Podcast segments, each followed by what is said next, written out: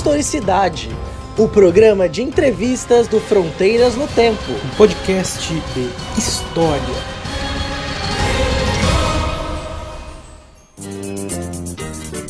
Olá, meus amigos, minhas amigas. Estamos aqui então começando 2021 e encerrando ao mesmo tempo a terceira temporada do Historicidade, esse nosso maravilhoso programa de entrevistas aqui do Fronteiras no Tempo. E como tá virando quase que uma, uma coisa recorrente, apesar de esporádica aqui no, no Historicidade, hoje nós vamos fazer como no ano passado que nós trouxemos a, a Isis, do, que é do, das ciências jurídicas. Né? Nós vamos hoje, no nosso Historicidade, também fazer uma conversa interdisciplinar. Né? Para isso, nós convidamos aqui para estar conosco nesse dia o professor doutor Hertz Wendel de Camargo, que é professor da Universidade Federal do Paraná no curso de Comunicação Social.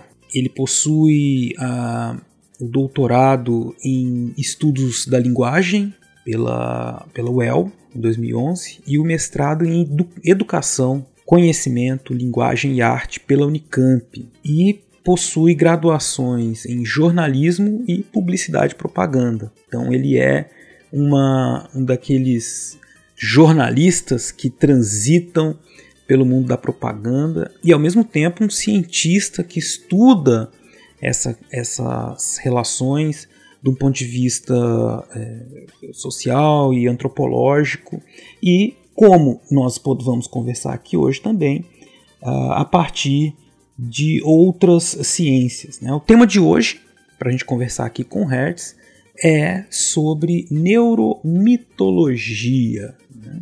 Então, nós vamos falar de neurociência, nós vamos falar sobre também é, mitologia né? e o consumo, né?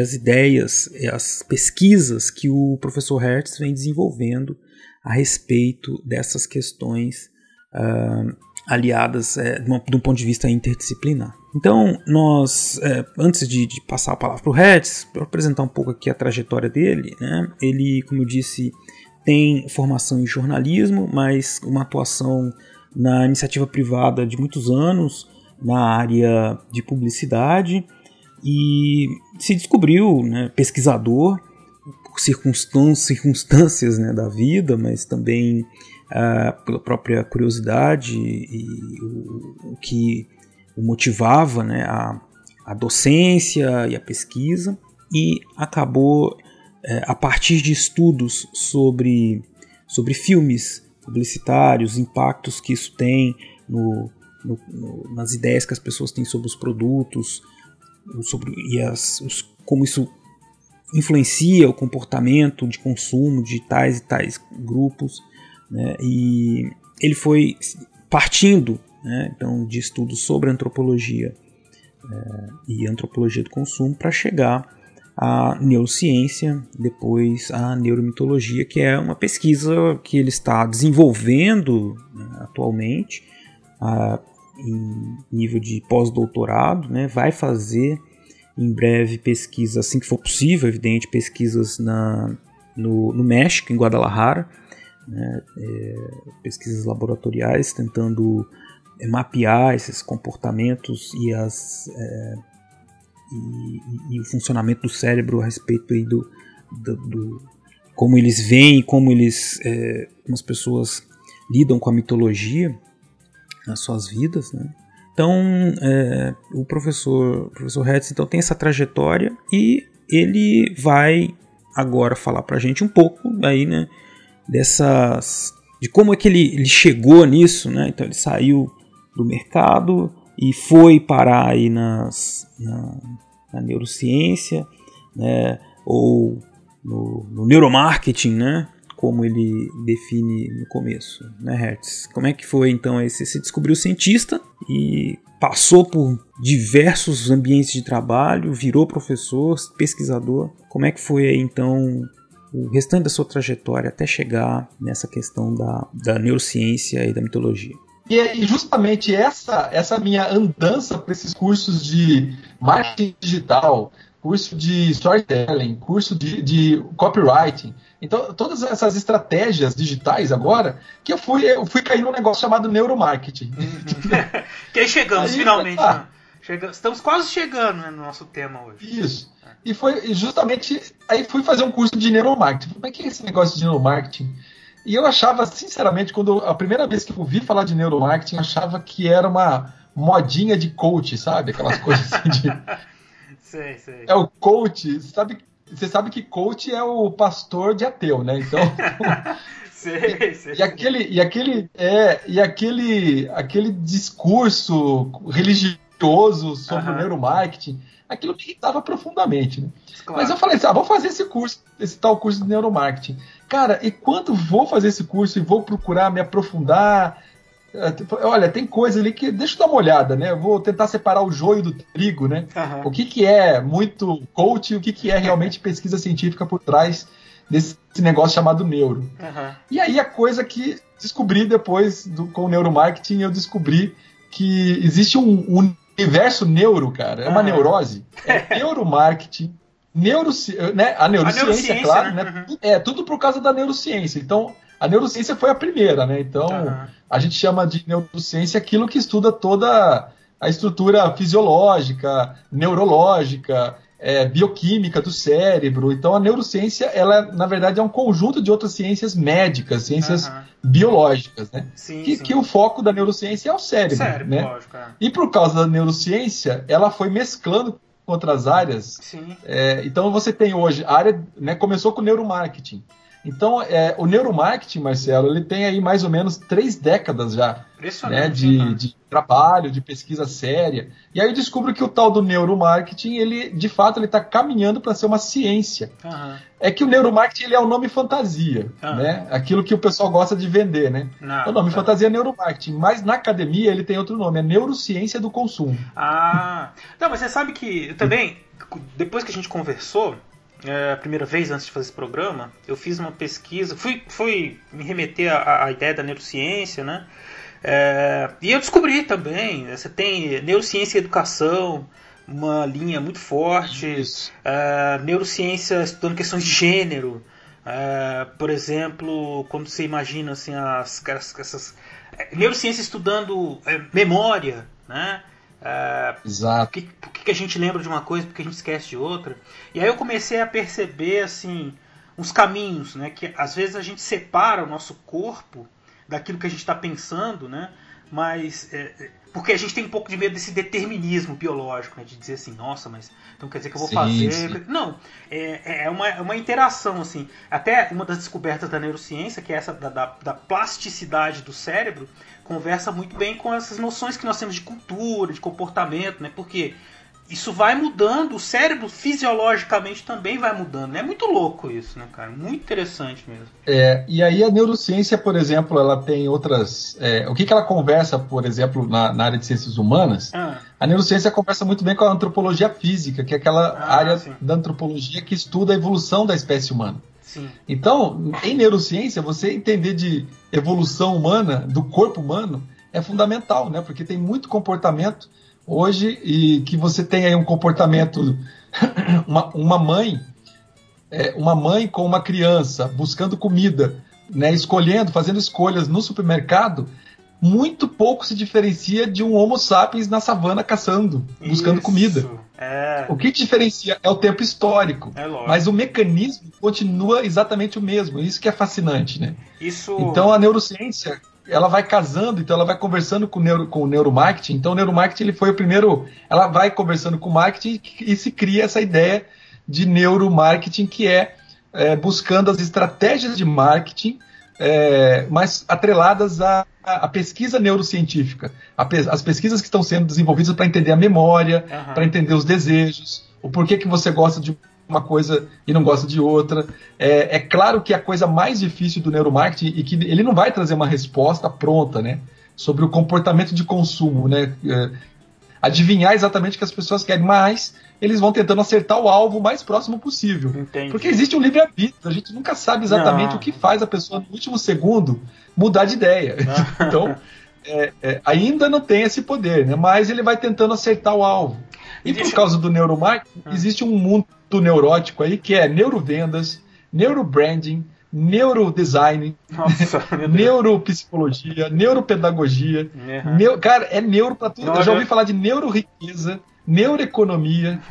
Então, e, e, você vai buscando, cara, tem, ah, já tem neurostorytelling, né? Nossa. É, então você tem aí um mundo dos neuros aí muito é, é, é uma neurose, né? Uhum. Então tudo é Mas, neuro. Deixa eu te perguntar. Aí o neuromarketing ele vai se, se apropriar dos conhecimentos da neurociência para entender o consumo, né? Uh, isso. A, como é que isso foi? É, eu imagino, corrija se eu estiver errado, que isso talvez dentro da, da, da, da academia tenha é o que tenha criado algum, alguma resistência ou, ou não, não sei. Exato. É, como é que a, dentro da universidade isso foi sendo trabalhado? Né? Como é que isso aparece dentro das pesquisas? Você disse que tem até outro nome, né? Quais são sim, os, sim. Os, os, temas, os objetos, o que, que estão investigando? É, então hoje nós temos assim grandes centros hoje de neurociência. Tirando eu, mais uma professora, nós estamos caminhando ainda com esse núcleo de neurociência do consumo dentro do curso de comunicação. Então a gente tem aqui é, é, o que, que né, como que a gente pode caracterizar o, o, campo da neurociência que como que ela foi se aproximou do consumo, né? Uhum. É, e geralmente o consumo ele é um objeto das ciências humanas, sim, né? Sempre sim. foi. Uhum. Então existe a antropologia do consumo, existe a sociologia do consumo, a psicologia do consumidor. Então essas ciências humanas elas já estavam sondando, já estavam em volta do tema consumo. Sim. Então, até que há 30 anos foi feita uma, a primeira experiência com, com um eletroencefalograma é, medindo o cérebro das pessoas depois que consumiram determinados produtos, determinadas coisas, né? Então foi aí que começou, pegar um eletroencefalograma, colocar os eletrodos na cabeça de, de possíveis consumidores para tentar entender as ondas cerebrais. Entendi. Então a, as experiências começam aí, né?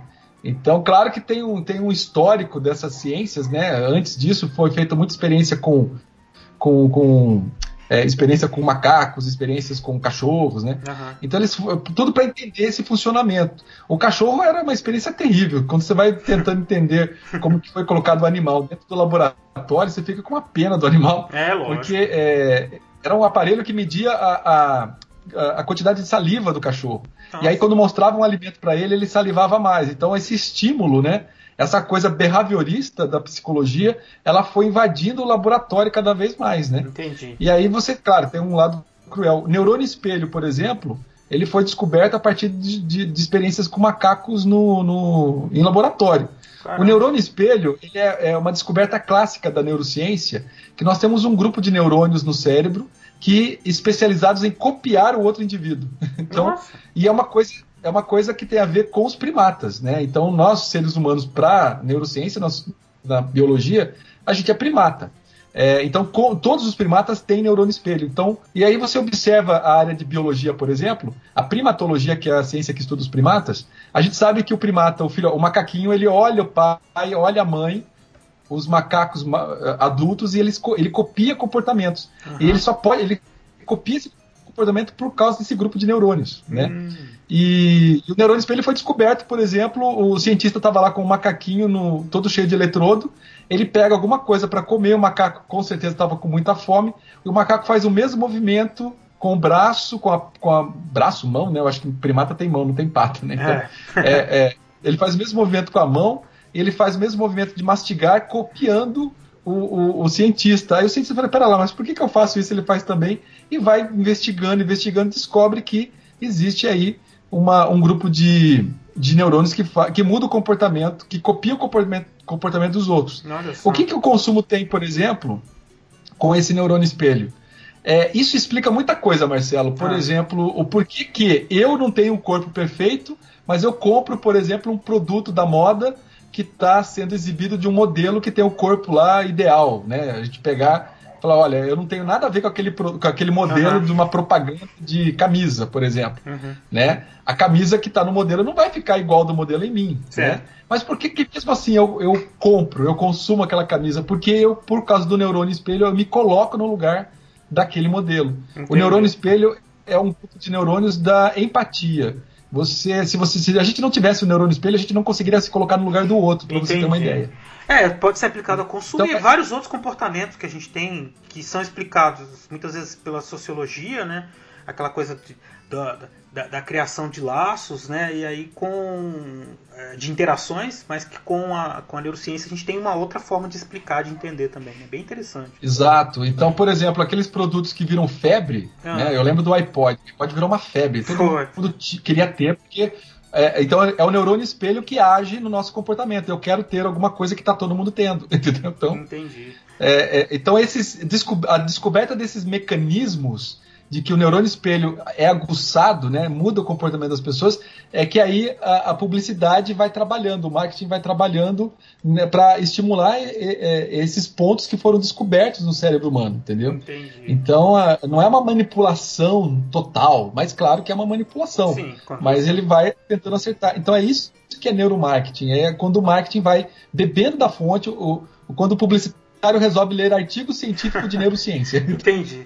Ele, na hora que ele lê artigo científico, ele falou: opa, dá para usar isso aqui na, na estratégia. é isso é neuromarketing. Entendi. Entendeu? Aí, na universidade, né, o, o, o, campo da neurociência do consumo, né? Então, eles. Eu não entendi por que, que eles mudaram de nome então, para fugir desse, desse estigma assim do publicitário que quer vender. É isso, você acha? É isso, exatamente isso. Ainda existe muito preconceito, uhum. né? A palavra marketing ela é muito cheia de preconceito, claro, né? Uhum. Porque a gente tem toda uma tradição acadêmica que que valoriza, de repente, é, valoriza mais o. Se fosse em latim, talvez, é, né?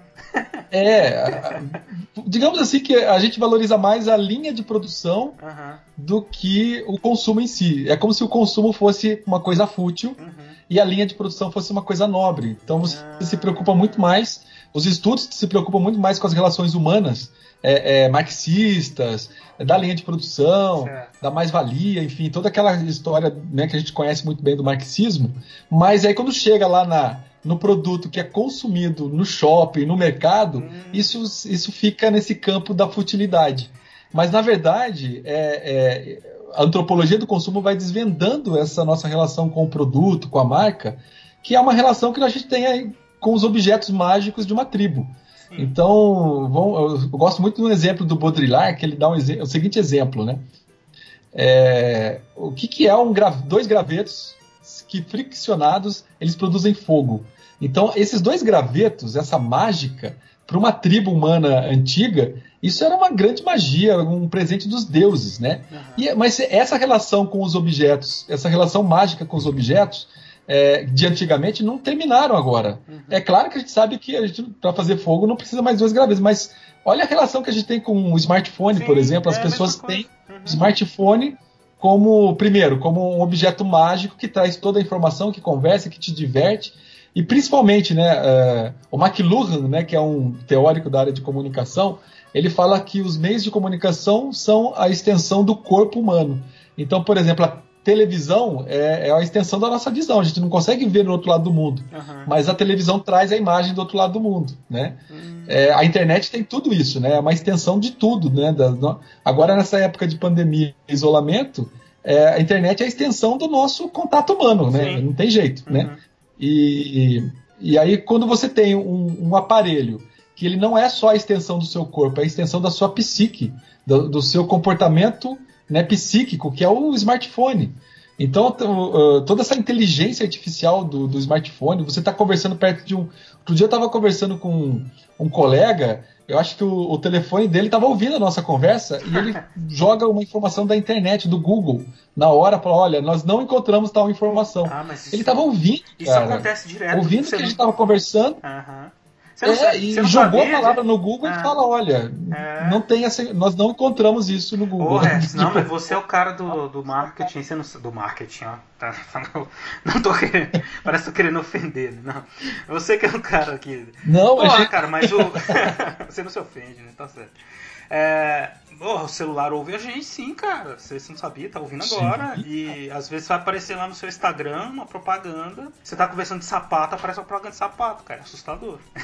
Não, cara, negócio, esse, esse negócio de algoritmo aí. É, é, do mal, cara. Não é, não é de Deus, não, cara. Não. Isso. E aí, então a gente tem esses, esses objetos que, que, que causam um monte de sensações na gente, né? Muitas vezes uma série de, de significados, né? Que nem sempre que, estão ligados a essa, essa nossa ancestralidade, esses, esse, essa maneira como a gente interpreta o mundo. É, e às vezes também eu sei que você tem um trabalho é, já de alguns anos trabalhando com mitologia, né?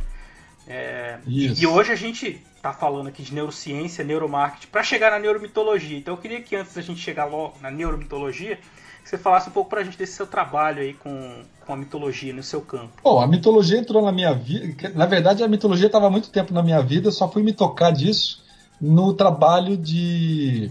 Né, na pesquisa de doutorado. Uhum. E foi quando eu descubro. Eu sempre trabalhei com xamanismo, sempre gostei né, de estudar o xamanismo, os uhum. totens, né? É, então eu sempre tive esse pé um pouco na antropologia, né? E, e aí foi no, no, na pesquisa do doutorado que eu me descubro um pouco antropólogo, mas um antropólogo do consumo. E aí eu estudando, né? Porque eu, eu fiz a, a facu, eu fiz a, a pós-graduação é, o programa de pós-graduação é na área de letras. Uhum. E minha orientadora, ela era especializada em publicidade. Então, estudos da linguagem na área de letras, né, especialização em publicidade. Quando eu falei para ela, é, eu entrei com uma proposta de entender a linguagem audiovisual. Certo. Eu tinha feito no mestrado na Unicamp, eu fiz o mestrado na área de educação. Então, para você ver, só abrindo um parênteses, o quanto que eu sou híbrido. Né? Eu sou jornalista, publicitário, fiz o mestrado na Unicamp em educação, conhecimento, linguagem e arte e depois fui fazer o doutorado em letras e agora o pós-doutorado vai ser em neurociência, na USP. Né? Uhum. E, então, uh, para ser essa coisa bem híbrida mesmo. Uhum. E, e, quando eu descubro a, mitologia, eu, aí eu decidi, né, eu li um autor, um antropólogo do consumo chamado Everardo Rocha, eu li um, um, livro dele que ele escreveu nos anos 80 e foi reeditado em 2010, é, intitulado é, magia e capitalismo. Então, eu falei, nossa, aquilo me abriu, me abriu a mente de um jeito. Eu falei, não. Eu estava estudando mitologia muito estava da coisa, e totens, totemismo, e o cara falando de totemismo na publicidade, é, mitologia na publicidade, e o, né, o livro dele conclui que a mesma forma de criação do mito, que é uma grande bricolagem, a publicidade também é uma bricolagem. Uhum. Ele fala que o, o, o, o consumo, né, do, o contato que a gente tem com o mito, a narrativa mítica, ela também esconde ali um ritual, né? Porque quando você entra em contato com uma, a narrativa mítica, você se desloca do tempo histórico real para um uhum. tempo mágico, um tempo sagrado, um tempo mítico. É, e a publicidade faz a mesma coisa, faz o consumidor se deslocar para um tempo mágico. É, quando ele vai falando que o, o totem é um elemento da natureza que ganha um sentido cultural, por exemplo, é, a tribo do urso. Ah. Então, o urso é um elemento da natureza e ele, né, e quando ele ganha uh, o sentido de ah, representa, é um emblema de uma tribo humana, né, de um grupo humano, que significa que, ele, que aquele grupo humano é forte tanto quanto o urso, né, essa coisa, essa é, linguagem alegórica, metafórica. É, então, o urso se torna um totem. E o produto, ele é o nosso totem, a marca é totem, né? Uhum. Então, quando o produto ele tem a representação da natureza na nossa cultura, que é a matéria-prima, ela é manufaturada e depois ela ganha um nome, ela ganha uma, ela é aculturada, ela ganha características humanas para poder criar identidade com as pessoas. Então, o produto, a marca, eles são totens, né? Então existe um, uma relação totêmica com os produtos. Cara, quando eu fui, eu, eu fui lendo isso, eu falei, não, não acredito que eu tava com a faca e o queijo na mão. Uhum. É, e aí, qual foi a ligação? Né, eu trabalhei com a ideia de que eu trabalhei com filme publicitário uhum. é, muito bem produzidos, porque é, quando eu falo bem produzidos são aqueles filmes que são que trabalham com linguagem universal. E eu estudei filmes publicitários de marcas que, que são universais, que elas são transmitidas, elas, elas têm em todos os países do mundo. Certo. E aí você tem todo um fator de, de arquétipo, né? Que o arquétipo é um, é um elemento. É, é a matéria, o arquétipo é a matéria-prima do inconsciente coletivo. Então, quando você tem uma marca que é universal, global, ela trabalha com arquétipos humanos universais. Então ela trabalha com coisas grandes, uhum. com, com, sentidos, com significados maiores. Certo. E aí, e, e a matéria-prima do mito, segundo Jung, que é o, é o, o cara que descobre o inconsciente coletivo, a matéria-prima do mito é o arquétipo, a matéria-prima do inconsciente coletivo é o arquétipo. Pronto. Então eu consegui fazer as conexões. Para mim, a publicidade ela é uma das formas que a narrativa mítica sobrevive na nossa cultura. Ah. A gente não senta mais, né? Podemos até sentar em volta de uma fogueira, ou né, o nosso avô contar uma grande história pra gente, mas não é mais assim. Agora é, a gente é, manda pelo WhatsApp. Pass... A gente manda pelo WhatsApp. É. Então o mito é é fake news, mito uhum. é jornalismo, mito é publicidade, é cinema, uhum. é o teatro, é a literatura. Então a narrativa mítica, o DNA do mito, continua entre nós. Entendi. Só que ele só tomou outro tempo, é, é outra plataforma, outra tecnologia.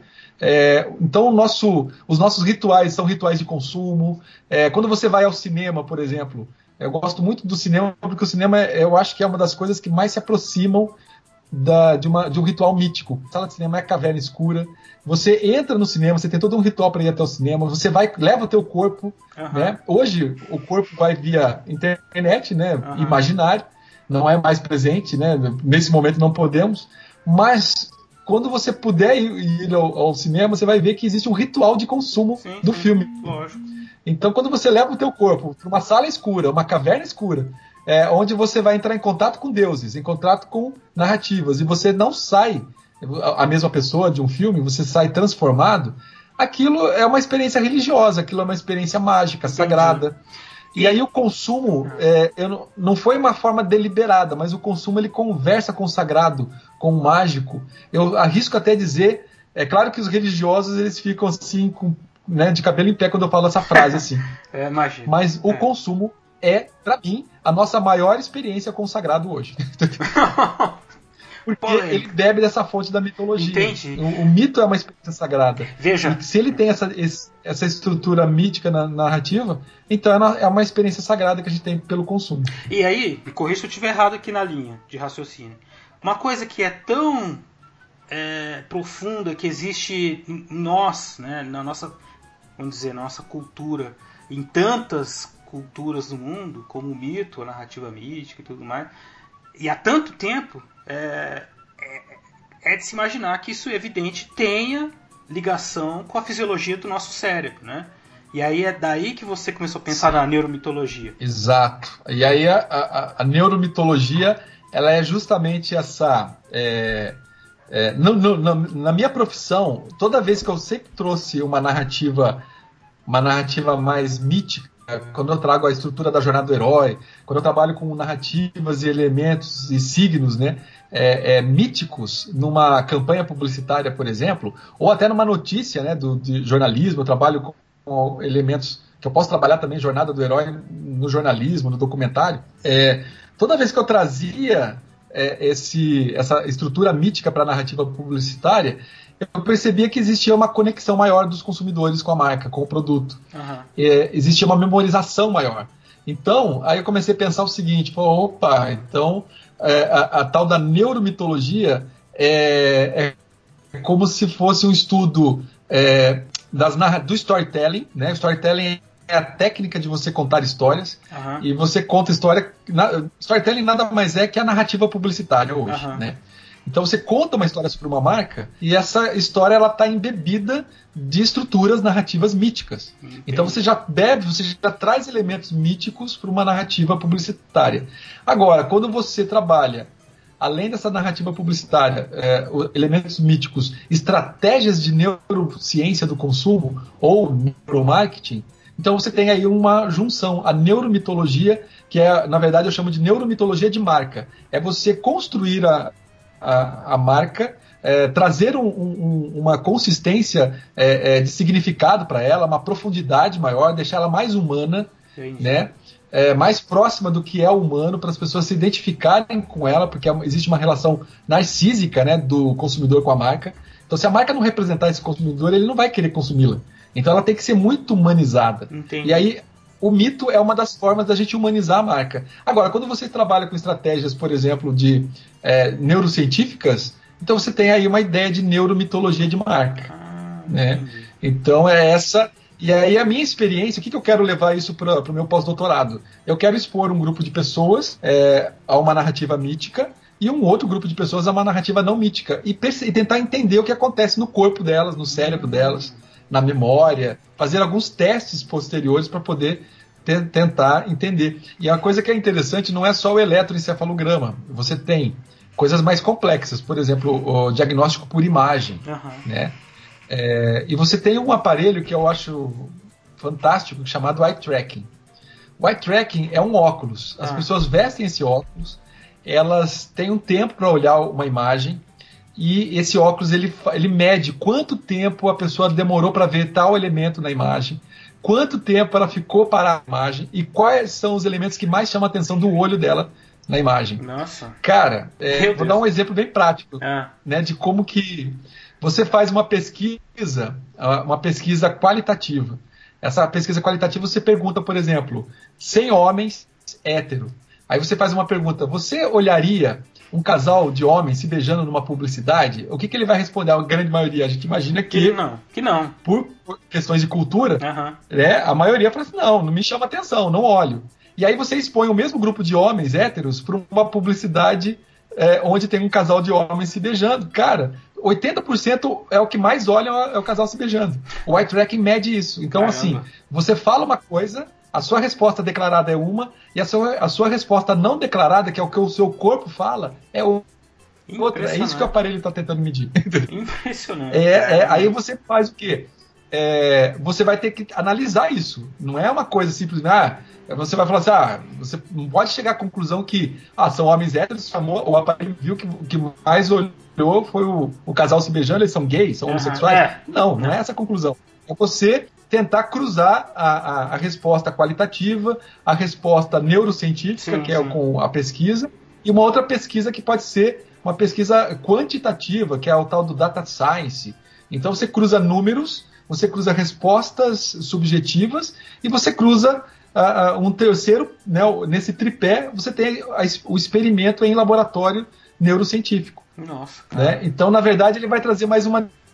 A neurociência traz mais uma dimensão para a pesquisa, não é uma resposta completa e definitiva, mas ela vai trazer mais uma faceta do comportamento humano. É Sim. É isso. Cara, impressionante, porque justamente é, é, é, é, a gente começar lentamente a fugir daquelas daquelas repartições, aquelas caixinhas das ciências, né? Ah, isso é da antropologia, isso é da história, isso é da, da filosofia, isso é das ciências naturais e ciências exatas, né? Quer dizer, na verdade, todos esses o, o, nós, nossa experiência ela é múltipla, né? Sua trajetória mostra isso. Né? Então, quanto mais elementos a gente consegue trazer para entender os comportamentos humanos, mais a gente vai entender, né? Esses comportamentos, lógico, né? Muito bom, cara. É, é, um pouco assustador também, né? Porque. Sim. que vai saber o que, que eles... eu, eu levei três anos para começar a aceitar, é. aceitar isso. Nosso vídeo deve estar tá, assim, de olho arregalado, né? Perguntando que alguém. O que, que a pessoa vai fazer com isso quando ela souber para onde eu olho e o que, que eu quero comprar? É, enfim. Mas eu, eu fico menos despreocupado saber que tem muita gente séria é, participando Isso. dessas pesquisas, né? E, e que existem é, muitos benefícios que esse tipo de, de pesquisa pode nos trazer no futuro, né? E, sim, sim. E, e, assim, essa conversa vai muito longe, viu, Hertz? Mas infelizmente, nosso tempo está acabando, cara. Então eu vou pedir assim. Uh, eu vou já te agradecer né, antecipadamente. Vou pedir para você fazer assim, suas considerações finais. Nossa pergunta hoje aqui, nosso tema hoje foi a neuromitologia. Né? A gente fez uma viagem pelas neuro, pela neurociência, pela, pela neurociência do consumo, né? e chegamos na mitologia, na neuromitologia.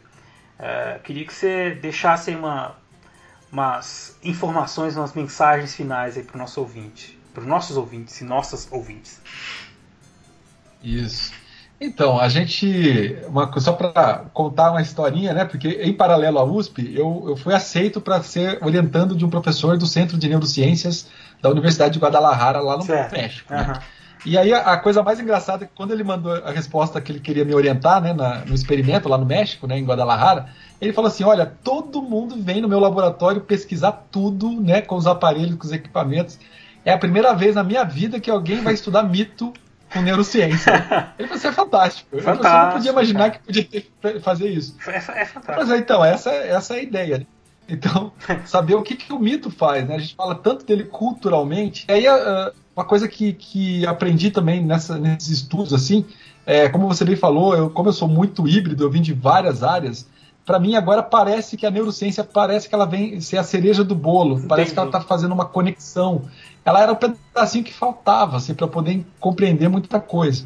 É, e, e, o que é interessante é que nessa área de neurociência é, tá, a gente, tem, a gente parte da ideia de que nós temos cultura, isso é uma briga eterna também. Uhum. Eu também não quero ser determinista. Né? Mas uh, tudo que nós, seres humanos, inventamos, criamos, foi porque tinha uma base biológica chamada cérebro.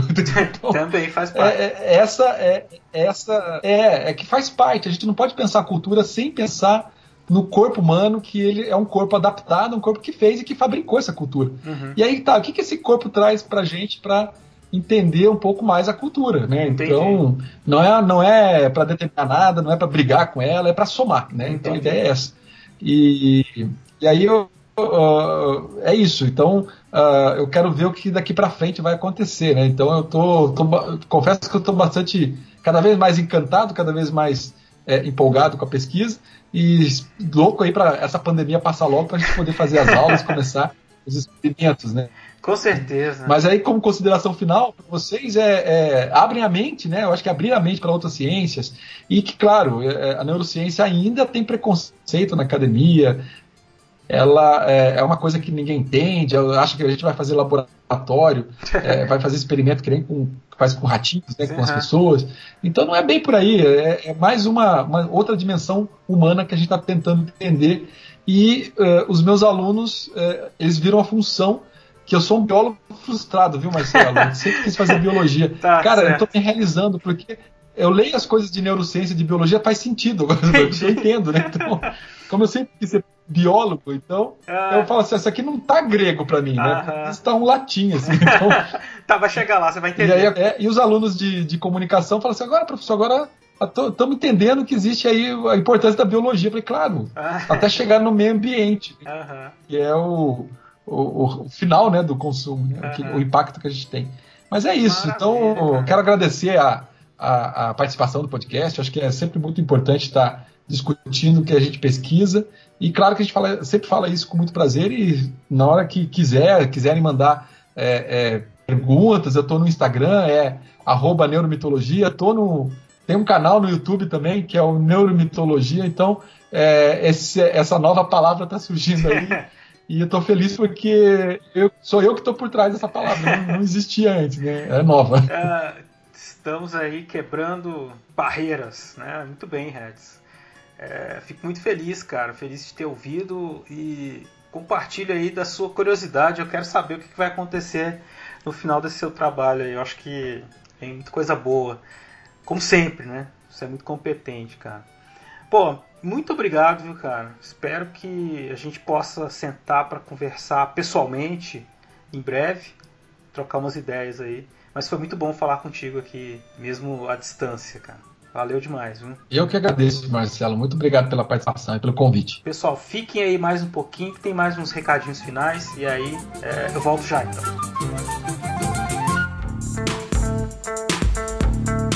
Muito bem, meus amigos, minhas amigas acabaram de ouvir aí esse papo super interessante com o professor Hertz, né?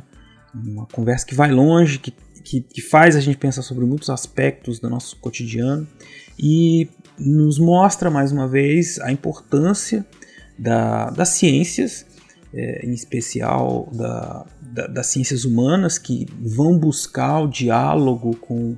vão se abrir né, ao diálogo, se abrir a, uma, a, a outras possibilidades de interpretação para transformar, para tornar mais ainda mais precisas ainda as suas análises. Né? Então a gente está falando de comportamento humano.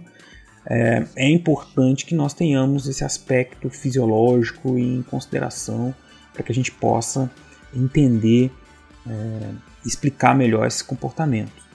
É bastante interessante também que o professor Hertz trouxe para gente alguns elementos aí de como pensam cientistas de outras áreas, né, coisas que a gente nem imagina que, que tenham uma, um nível tão é, apurado né, de, de ciências, né, tão sofisticado, eu diria, né, de, de pensamento científico. E mas que, que, que, geralmente realmente a gente tem só uma visão quase um tanto quanto preconceituosa, né, de imaginar assim, a propaganda, algo como ah, um consumo, uma manipulação, né. É evidente que há tudo isso em, em algum grau, é, mas é um, um, comportamento, é uma, um processo importante da nossa vida, como bem disse o Hertz, está muito ligado à polêmica dele lá que ele disse então que o consumo é, é sagrado, né? Mas e é uma coisa que nós, cientistas sociais, não, não podemos nos furtar de tentar entender, né? Porque as, as pessoas consomem é, e o que elas consomem e, e os sentidos que, ela dão, que elas dão para tudo isso. Tá? Bom, é isso então. É, se você quiser continuar apoiando ou quiser apoiar no nosso projeto do Fronteiras no Tempo, você pode entrar no site do Padrim, é, padrim.com.br barra Fronteiras no Tempo, Padrim com mudo, e lá vocês vão encontrar várias categorias de apoio que vocês podem nos ajudar a manter e fazer o projeto crescer. Uh, vocês também podem encontrar, entrar em contato conosco, mandar perguntas, comentários no nosso Twitter, que é front com temudo no tempo, front no tempo. Uh, ou então mandar um e-mail para a gente no fronteirasnotempo.gmail.com. Assim, nós encerramos então a nossa terceira temporada do Fronteiras no Tempo com este episódio especial. Uh, nós nos encontramos no próximo mês. Tenham todos e todas um feliz 2021 e que nós possamos nos encontrar muitas, muitas vezes virtualmente aqui e trocar ideias nos nossos programas do Fronteiras no Tempo e no Historicidade. Um abraço a todos vocês e até a próxima.